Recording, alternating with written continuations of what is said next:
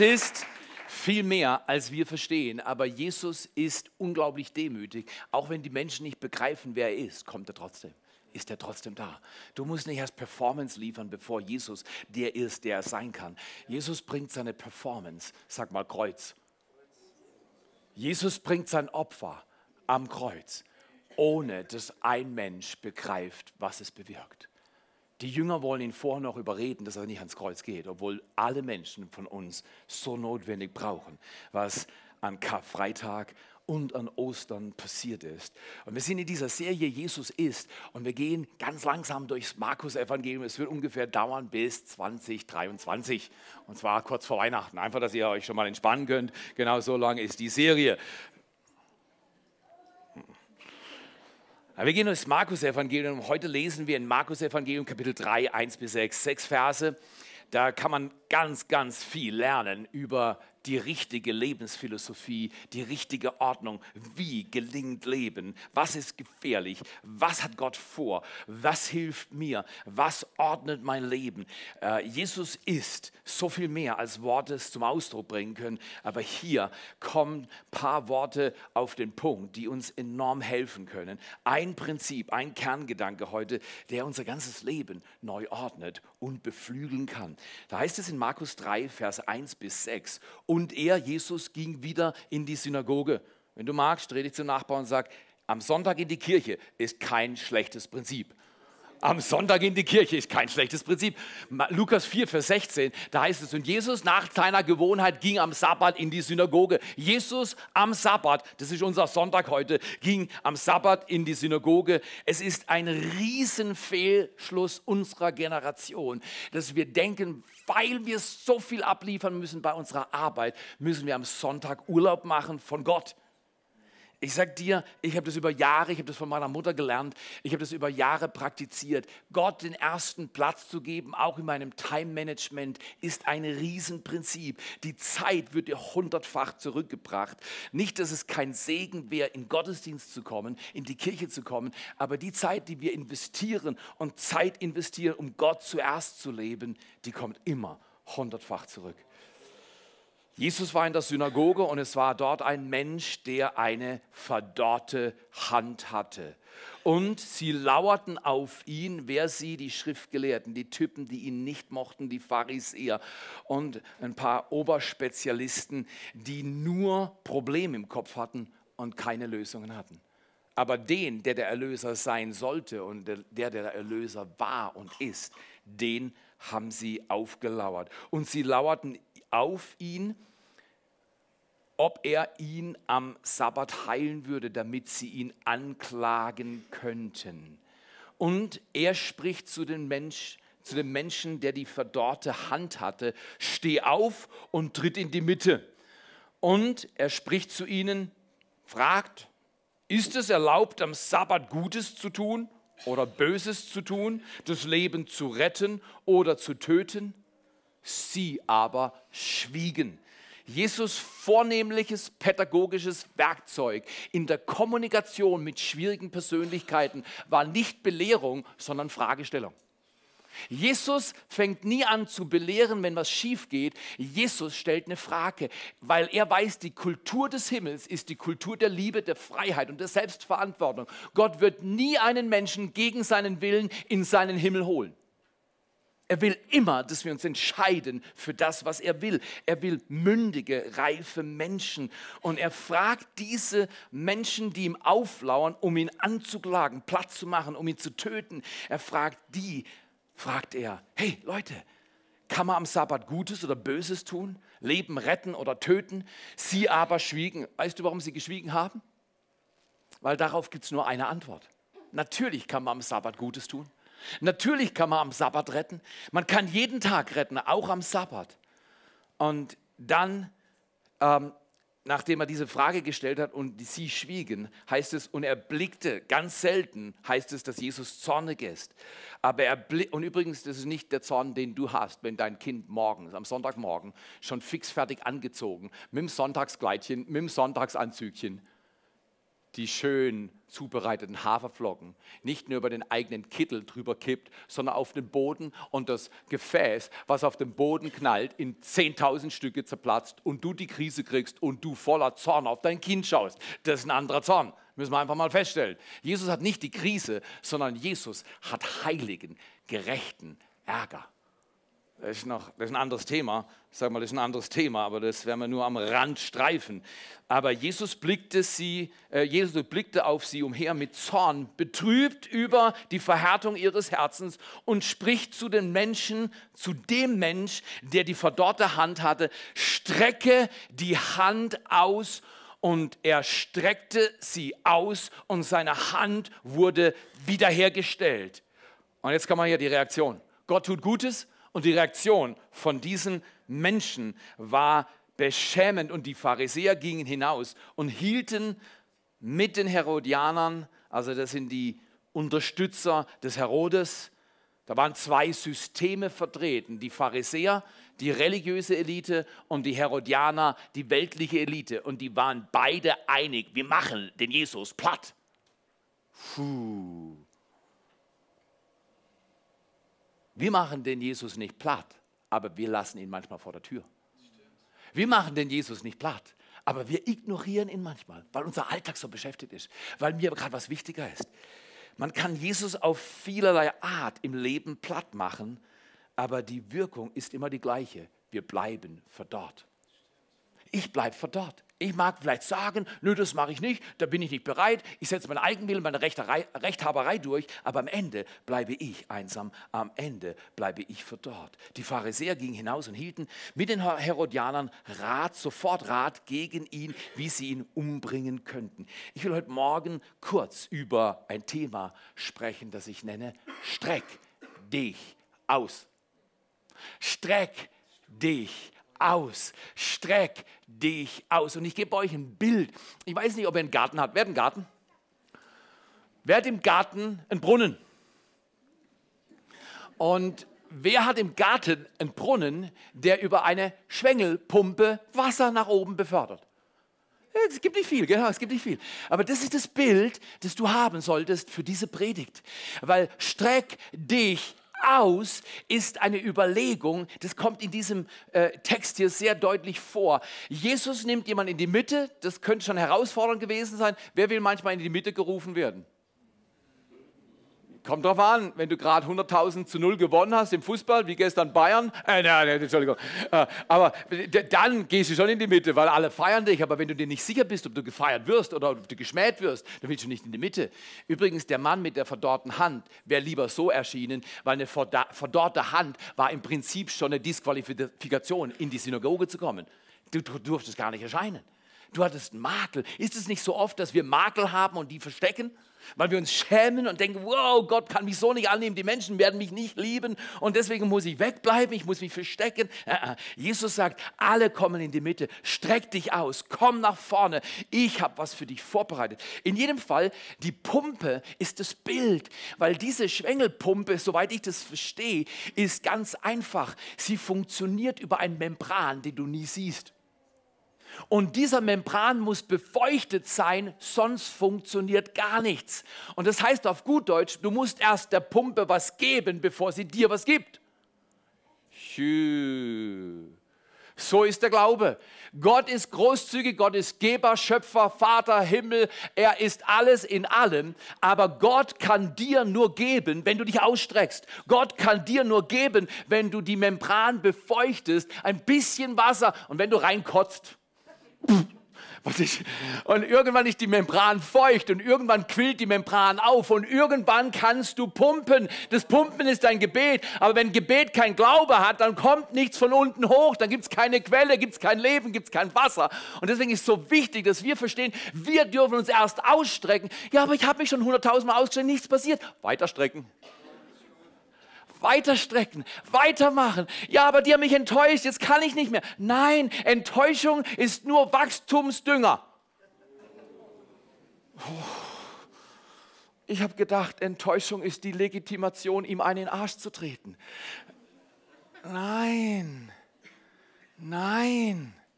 Enttäuschung ist der Boden, auf dem Gott seine Vergebung und sein Erbarmen ausgießt und die Qualität des Bodens wendet wie dein Geschick und aus der Pumpe, die trocken, also, da geht nichts, Gott, mein Gebet bringt nichts. Und Gott sagt, natürlich bringt es nichts, du streckst nicht aus. Wo in deinem Leben suchst du nach einer Lösung und bist nicht bereit, dein System? Wo in deinem Leben hast du eine Situation und bist nicht bereit, das System des Vertreten zu erkennen? Und deswegen kann das Segen nicht durchbrechen. So oft haben wir Situationen, wir kommen gleich drauf, die uns nerven. Und wir wollen unbedingt den Segen, wir wollen den Durchbruch, aber zwischendrin sind Systeme. Und wir könnten heute sagen, Gott und Jesus kommt nicht nur deine Situation zu verändern, sondern das System, das es hervorbringt, zu konfrontieren.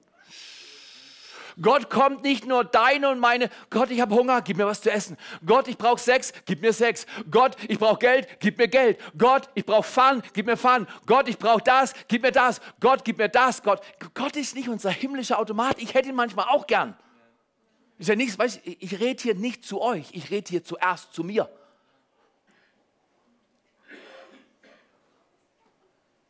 Wie ist das, wenn wir Situationen haben, die uns nerven? die himmelschreiend sind. Und Gott sagt, ich komme nicht nur deine Situation, Theo, zu verändern, sondern ich komme, das System zu konfrontieren, das es verursacht. Deswegen, ich brauche dein Ausstrecken. Du musst die Membran der Schwengelpumpe befeuchten. Wenn kein Wasser da ist, spuck halt rein. Wenn dein Mund trocken ist, wirk halt was hoch. Hauptsache, das Ding wird befeuchtet. Hauptsache, das Ding wird befeuchtet. Weißt du, komm hier, wenn du schon hunderttausend Mal an einer Sache dran warst und es noch nicht passiert, Einfach ausstrecken. Weißt du, komm her, ich will 100 Kirchen gründen. Und dann sagst du, Theo, du bist aber schon ziemlich alt. Und wenn ich richtig zähle, habt ihr gerade zwei und ihr seid an der dritten. Richtig. Weißt nur weil du Vision hast, heißt es nicht, dass du deine Selbstwahrnehmung krümmen musst. Nee, wenn du Vision hast, dann musst du einfach Glauben haben und Liebe leben. Für mich ist es okay, wenn ich das Vorrecht habe, eine Generation hervorzubringen, die eine Generation hervorbringt, die eine Generation hervorbringt. Und in drei Generationen entstehen 100 Kirchen. Gott hat zu Abraham nicht gesagt, du kriegst das Volk, sondern du bringst mindestens einen hervor, der das Volk hervorbringt. Manchmal habe ich das Gefühl, dass wir Menschen sagen, Gott, wenn du mir was versprichst und es nicht sofort tust, dann mache ich nicht mehr mit. Wer außer mir war schon mal in der Liga, dann mache ich halt nicht mehr mit. Jetzt mache ich nicht mehr mit. Es stinkt mir. Die haben mich enttäuscht, der hat mich vergessen, die haben mich verkauft. Jetzt mache ich nicht mehr mit. Und Gott sagt, ich kann deine Arme verstehen. Frag mal Jesus am Kreuz, der hätte auch so machen können. Anstatt so zu machen, macht er wie? Boah, das ist eine andere Haltung. Anstatt so zu machen und zu sagen, mm -mm, du nicht, sagt er, ja, du auch. Ja, du auch. Ist das nicht fantastisch? Ich bin schon ziemlich begeistert über den Jesus. Ich war heute Morgen schon eineinhalb Stunden im Wald und habe ihn gepriesen, dass er mich noch nicht fortgeschickt hat. Dass er mich liebt. Ich, ich, ich verdiene seine Liebe nie. Und dass er mich liebt und sagt, Theo, streck dich nochmal aus. Dass er mich annimmt, obwohl ich alles verdient habe, fortgeschickt zu werden. Das bricht mein Herz. Das öffnet mein Leben. Dafür werde ich ihn anbeten für den Rest meiner Tage. Er ist gütig, er ist gnädig. Also ganz wichtig, du magst vielleicht ein Problem haben, aber du bist kein Problem. Oh, ist das gut. Wenn sie dich bei der Arbeit Problem nennen, oder mich haben sie in der Schule Sieb genannt, Prädikat besonders wertvoll von der Lehrerin. Das war kein guter, guter Satz für mich. Der hat mich total noch mehr Furcht gebracht. Bin ich dankbar für Lehrerinnen, die in diesem Haus sind bin ich dankbar für Pädagogen, die in diesem Haus sind. Bin ich dankbar für Jugendarbeiter, die in diesem Haus sind. Bin ich dankbar für Kidzone Worker, die in diesem Haus sind. Die sehen, was noch nicht ist und das fördern, bis es hervorkommt. Und nicht sagen, sie, Problem, du bist ein Problem. Nein, wir haben kein Problem, wir haben eine Gelegenheit. Und diese Gelegenheit wollen wir nutzen lernen. Im Römerbrief Kapitel 8, Vers 37 bis 39 stehen wunderbare Worte. Da heißt es aber, aber. Wenn Gott ein Aber bringt, dann ist ein gutes Aber. Aber in diesem allem sind wir mehr als Überwinder durch den, der uns geliebt hat. Und jetzt fängt er an, Situationen aufzuzählen, Paulus, die wir alle haben. Und ich bin ganz sicher, weder Tod noch Leben, weder Engel noch Dämonen, weder Gegenwärtiges noch Zukünftiges, noch irgendeine, irgendetwas, Gewalten oder Hohes oder Tiefes, noch sonst irgendwas können uns von der Liebe Gottes trennen, die er uns in Jesus Christus, unserem Herrn, geschenkt hat. Ist das nicht ein fantastischer Text? In diesem allen aber sind wir mehr als Überwinder. Wo immer deine Situation dich schmerzt, wo immer deine Situation dich überwältigen will, wo immer Krankheit dich überwältigt. Übrigens, ich war ungefähr, als Gott meine Knöchel geheilt hat, meine Knie geheilt hat, ungefähr 30 Jahre schon gezeichnet von dieser Krankheit. Und ich sage dir, ein Hauptgrund, warum ich die Heilung nicht empfangen konnte, war ganz einfach. Ich habe schon hunderttausend Mal dafür gebetet und es ist nichts passiert. Hunderte und hunderte Mal habe ich Gott angefleht, als ich am Boden lag, mein Knöchelgelenk wieder brutal aufgeklappt war. Und ich habe gesagt, Gott, das kann nicht weitergehen. Ich muss noch laufen, bis ich in den Himmel gehe. Und ich will für dich laufen. Ich brauche sichere Gelenke. Ich kann nicht ständig Angst haben davor, dass der Schmerz mir durch die Birne schießt. Und ich kann mich erinnern, wie Gott mir in Spanien sagte, während er im Joggen war. Er sagt, streck dich trotzdem aus. Tu es trotzdem. Bet weiter. Hör nicht auf. Ja, es gibt Gründe aufzugeben, aber gib niemals auf. Gib nicht auf. Ich möchte dich heute einladen. Egal, was dein Schmerz ist, egal, was deine Situation ist, gib niemals auf.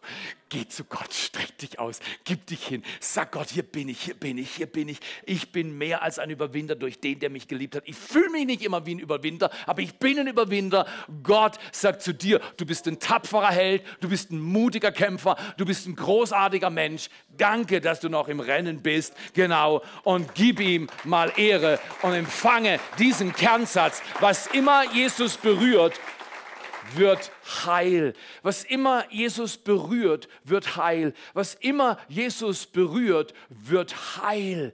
Was immer Jesus berührt, wird heil. Lasst uns das mal sehen. Was immer Jesus berührt, wird heil. Wir glauben das nicht. Wir glauben, das war jetzt schon so lang, so schlecht und dann ist es halt. Das ist halt so. Da kann man auch nichts mehr dran machen. Jesus sagt, frag dich nicht, warum bin ich noch nicht heil, sondern frage dich, warum habe ich mich noch nicht berühren lassen. Wenn du noch nicht berührt wurdest, vielleicht hast du dich noch nicht genug ausgestreckt. Gott sagt nicht, du verdienst sein Heil du verdienst seine Vergebung durch Ausstrecken. Er sagt, er will sehen, ob du willst, was er hat, indem du dich ausstreckst. Großer Unterschied. Wir kommen gleich drauf. Der Kernsatz ist so einfach, aber er ist herausfordernd. Was immer Jesus berührt, wird heil. Das heißt auf gut Deutsch, es gibt keinen Automatismus. Über dir macht Gott halt Bäm, runter, wunderbar, alles super, sofort. Und über mir Dürre. Nee, Gott hat nicht Lieblinge. Er hat keine Stiefkinder. Du bist nicht besser als ein anderer oder ein anderer ist nicht besser als du. Du bist geliebt, wie du bist. Und Gott berührt alles, was sich ausstreckt. Und alles, was er berührt, wird heil. Es ist ein Prozess. Es wäre eine Lüge, wenn ich was anderes sagen würde. Aber dieser Prozess ist ein guter Prozess. Und ich möchte dich einladen, bleib in diesem Prozess. Erster von fünf Gedanken, wie das passieren kann und wie wir das im, im Text sehen. In diesem Text Markus äh, Kapitel 3, Verse 1 bis 6 sehen wir fünf Zonen. Erste Zone, die Jesus berühren will, ist, Jesus will deinen Pessimismus berühren, weil wenn du auf das Problem schaust, anstatt auf die Lösung, dann wirst du pessimistisch. Richtig oder falsch? Wenn ich zu viel auf die Lösung schaue, dann werde ich nicht pessimistisch, dann bin ich Optimist. Aber wenn ich zu viel auf mein Problem schaue, was meinst du, wie oft ich auf meine Knöchel geschaut habe? Was meinst du, wie oft die Bluterguss gezeichnet unter dem Gelenk? Alles zu, alles blau, alles braun, weil die Bänder gezerrt, Teil angerissen und dann nachher das Blut hier unten stand. Und für Tage dickes Gelenk, Einschränkungen und so weiter. Es war offensichtlich ein Problem. Ich hätte mich ja schon längst operieren lassen, wenn die Ärzte mir etwas gesagt hätten, das mir Mut gemacht hätte, diesen Schnitt zu erwägen. Aber die haben ja alle gesagt, wir können nicht sicher sagen, ob es nachher besser ist. Ich sage, solange ihr mir nicht sagen könnt, dass das Messer mir hilft, ich mag Messer eh nicht. Dreh mal zum Nachbar und sage, ich mag Messer auch nicht. Ich mag Gottes Hand, die mich heilt, lieber als das Messer, das mich sticht. So ist das. Okay, und deswegen sind wir auch nicht pessimistisch, weil Gott kommt nicht mit Messer und sticht, sondern kommt mit der Hand und heilt. Großer Unterschied. Erstens, Jesus will deinen Pessimismus berühren. Zweitens, Jesus will deine Vorurteile berühren. Guck mal hier, das mit den Vorurteilen, das war hammerhart. Die Pharisäer wussten vorher, dass Jesus falsch ist. Die hatten vorher überlegt, ihn platt zu machen. Die wollten gar nicht die Wahrheit hören, sondern die wollten nur noch jemand platt machen. Und ist es nicht in unserer Welt so, wo Vorteile herrschen? Da haben die Leute schon ihr Urteil gefällt und die sagen, der ist dumm. Als ich hier in diese Region kam, dann haben sie am Anfang über uns gesagt, das ist ein Arbeitsloser, der nur die Systeme abschöpfen will. Danke für die herzliche Einladung. Wie, wie würdest du dich fühlen, wenn du, du hast noch nie in deinem Leben irgendein Geld dieser Richtung vom Staat bekommen und du wirst tituliert als Arbeitsloser, der nur das System abschöpfen will? Aber weißt du was? Ich musste über das hinwegschauen. Ich musste nicht das Problem anschauen, sondern die Lösung. Die Lösung war, zeig du, dass du schaffen kannst. Und ich sage dir, heute wissen alle, die diese Kirche kennen, dass diese Kirche sich nicht zu schade ist, zu arbeiten. Ja, das wäre jetzt, wär jetzt ein guter, ja, das wäre das wär ein guter Ort, mal richtig leidenschaftlich Danke zu sagen. Weil schau mal hier, Dietrich Bonhoeffer hat gesagt, eine Kirche, die nicht für andere da ist, ist keine Kirche. Kirche ist nur Kirche, wenn sie für andere da ist. Lass es dich was kosten, den Menschen deiner Umgebung Hilfe zu leisten, sie zu segnen und sie nicht zu verurteilen. Jesus will deine Vorurteile berühren. Was bewirkt es? Wenn du nämlich als Richter urteilst, anstatt vom Retter zu erzählen. Wow, ist das gut. Wenn du als Richter urteilst, anstatt als Zeuge, könnte man hinzufügen, als Zeuge vom Retter zu erzählen. Genau das ist unser Amt. Wenn du Leute hast, die ein Problem machen, fang nicht an, über sie auszusprechen, fang nicht an zu sagen, was sie machen. Äh, Entschuldigung, gibt, ein Blinder kann sehen, dass Leute Probleme haben. Sondern wenn du Probleme siehst, dann setze dich nicht in den Richterstuhl, sondern stelle dich in den Zeugenstand und sag, ich bezeuge, dass Gott die Lösung für dieses Problem ist. Und ich glaube, Apostelgeschichte 1, Vers 8, dass die Kraft Gottes auf mich kommen wird, wenn der Heilige Geist mich erfüllt und dass ich sein Zeuge bin. Und das ist stark. Lass die Leute, die Fehler machen, in Ruhe. Wenn du sie nicht aufrichten willst, mach ihnen wenigstens eingefallen, richte sie nicht runter. Drittens, Jesus will deine Verworrenheit berühren. Ah, da muss ich jetzt höflich sein. Jesus will meine Verworrenheit berühren. Also ich will dich ja nicht belästigen. Aber ich bin manchmal schon erstaunt. Ich bin 55 und bin immer noch ein bisschen verworren. Ein bisschen widersprüchlich. Äh, manchmal ein bisschen eigenartig. Manchmal äh, besser, wieder besseres Wissen mache ich dumme Sachen. Die Kirche ist nie der Ort, wo die Leute alles schon erledigt haben, sondern die Kirche ist der Ort, wo Gott alles erledigen will, sie heilen will, sie ausstrecken lassen will und dann sie berühren will. Und mit der Berührung kommt die Heilung. Genau, Jesus will meine und deine Verworrenheit, wenn du willst, berühren. Das heißt, wenn du dich verändern willst, damit Gott dich liebt, wow, der ist Hammer. Wenn du dich verändern willst, damit du geliebt wirst von Gott und Menschen, anstatt dich von Gott lieben zu lassen, damit du Veränderung erleben kannst. Oh, wie lange habe ich mich bemüht, mich nicht mehr zu ärgern? Wer außer mir, keine Hände. Wer außer mir hat ein Ärgerproblem? Gehabt. Ärger ist so eine leichte emotionale Variante, wenn die Dinge nicht sind, wie sie sein sollen. Aber Gott sagt, ich suche Sanftmut und nicht Ärger. Sanftmut ist das gegenüberliegende Charakterelement, das Ärger therapiert. Und deswegen, wenn du dich verändern willst, lass dich erst lieben und dann wirst du sehen, geliebte Menschen verändern sich. Die Pharisäer waren so verworren. Die haben gesagt, ich weiß nicht, ob du das glauben kannst, aber die Pharisäer haben gesagt, der Sabbat ist uns so heilig, also dieser eine Tag der Ruhe ist so heilig, dass wenn du dieses Gebot, ruh dich aus mit Gott, brichst, dann brechen wir dich. Das hat aber Gott nicht gesagt. Und die haben gesagt, Regeln auf, du kannst 19.999 Schritte machen. Wenn du den 2000. Schritt machst, bist du fällig. Das heißt, die sind am Sabbat rumgelaufen und sagen, wow, habe ich, oh, 1687.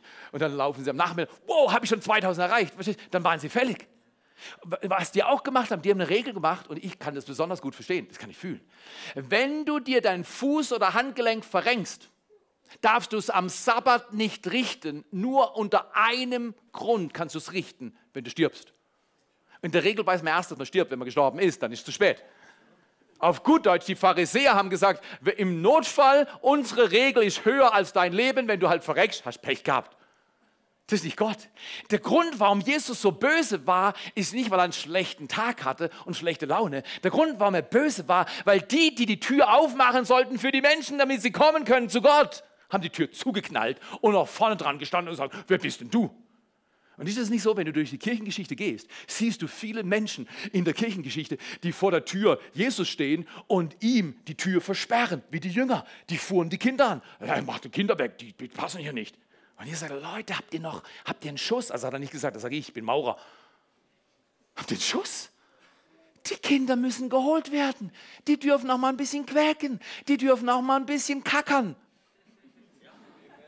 da muss ich halt eine Windel haben. Und das kostet ein bisschen extra. Richtig. Wer von uns hat noch nie gekackt? Also in die Windel. So ist es. Alle Menschen haben schon Situationen gehabt, die jetzt nicht gerade Prädikat besonders wertvoll sind.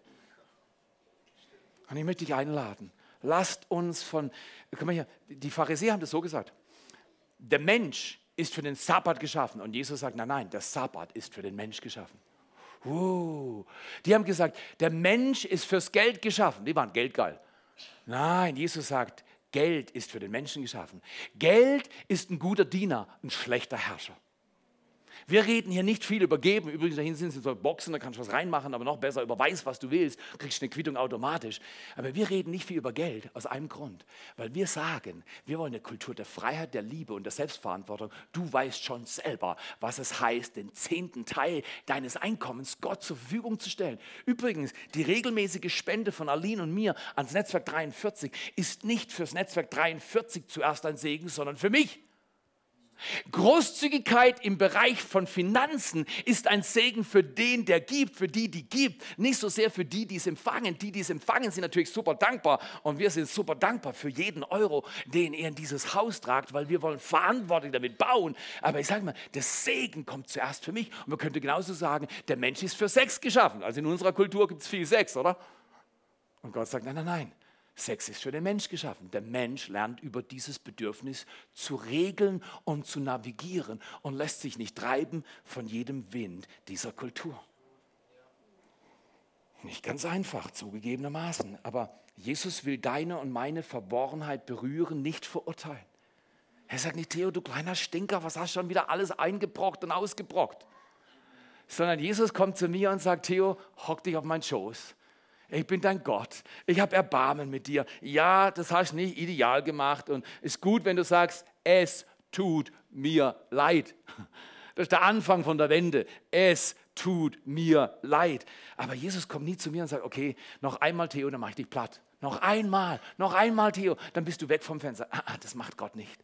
Er ist der gnädige Gott, er macht die Tür auf, er schlägt sie dir nicht in dein Gesicht zu. Jesus will uns von unserer Verworrenheit heilen und er setzt den Mensch wieder einen Platz, der Würde und Ehre bringt. Viertens und vorletztens, Jesus will dein Aufschieben berühren. Ich finde es so wichtig. Ich bin jetzt gerade dran, Übungen zu machen, also körperliche Übungen, weil ich möchte noch äh, bis 74, mit 74, Ende 74 beginnt meine Rente. Also das wäre der Idealfall, da habe ich 50 Jahre treu gedient. Das ist mein Ziel. Aber das sind noch 19 Jahre und da möchte ich fit bleiben. Und deswegen mache ich Übungen. Aber die Übungen sind bei mir noch nicht drin. Erst formst du eine Gewohnheit, dann formt sie dich. Und ich habe die Gewohnheit mit Übungen noch nicht drauf. Und jetzt habe ich mir so ein dummes Rad gekauft. Für 10 Euro. Um ganz ehrlich zu sein, 9,99. Das Ding hat Plastik und es rollt. Und was du machst, ist, du gehst auf die Knie und du rollst das, das Rad vor und dann ziehst du es wieder an. Und danach fühlt sich dein Körper an, als wenn du ihn in den Schredder schicken willst. Aber was sie sagen ist, das ist eine richtig gute Übung, um deine Rückenmuskulatur und deine Bauchmuskulatur zu stärken. Ich weiß nicht, welche Gewohnheit du brauchst. Vielleicht Bibel lesen? Vielleicht in die Kleingruppe kommen? Vielleicht heute beim ersten Step, Step 1 von Next Steps zu Next Steps zu kommen. Einfach gleich sagen am Anfang eines Monats, ich habe es noch nicht gemacht, ich bin noch nicht im Dream Team, ich gehe jetzt zu Next Steps um 13 Uhr. Herzliche Einladung. Ich weiß nicht, was deine Gewohnheit ist, die Gott mit dir erobern will, aber schieb's nicht auf. Zähl 5, 4, 3, 2, 1, go! Ich mach's. Heute bin ich dabei um 13 Uhr. Oder 5, 4, 3, 2, 1, go! Am Samstagmorgen um 8 bin ich zum Gebet da. Mindestens einmal im Monat. Ich, bei mir steht es im Kalender, da brauche ich gar nicht fragen, ob ich zum Gebet gehe. Wenn ich hier bin, und lebe, bin ich im Gebet. Das passt mir auch nicht. 8 Uhr Gebet, das war früher meine Brötchenholzeit. Entschuldigung, ich weiß doch, wie man Leben genießt. Brauchst du mir nicht beibringen. Das konnte ich schon als Säugling. Ich wusste. Richtig, du auch? Jesus will dein Aufschieben berühren, wenn du auf die richtigen Gefühle wartest, anstatt im Glauben deinen nächsten Schritt zu gehen. Oh, ist das stark. Jesus, wir wollen nicht auf die richtigen Gefühle warten, sondern wir wollen im Glauben nächste Schritte gehen. Danke, danke, dass dieser Text uns das beibringt. Und dann fünftens und letztens, Jesus will deinen und meinen Stolz berühren. Oh, ist das wichtig bei mir. Jesus will deinen und meinen Stolz berühren. Wenn deine Scham Dinge verbergen will, wollte dieser Mann mit der verdorrten Hand sein, sein, sein Problem verbergen. Glaubst du das? Das war peinlich. Vielleicht hat er sich reingeschlichen, war gar nicht akzeptiert. Und wenn du denkst, du bist nicht akzeptiert, weißt du was? So wie du bist, du kannst hier erscheinen, so wie du bist. Was immer wir Jesus hinstrecken, berührt er. Und was immer Jesus berührt, heilt er. Aber zieh dir das nochmal rein. Jesus will deinen Stolz berühren. Wenn deine Scham Dinge verbergen will, anstatt sie Jesus hinzuhalten. Was willst du diesem Jesus hinhalten? Welche Situation demütigt dich? Welcher Schmerz treibt dich um die Häuser? Welche Trostlosigkeit, welche Enttäuschung, welche Bitterkeit, welches Gebrochensein hindert dich, heil zu werden? Ich sage heute nicht, streng dich mehr an, dann wird es schon klappen. Ich sage, streck dich mehr aus, dann kommt die Berührung.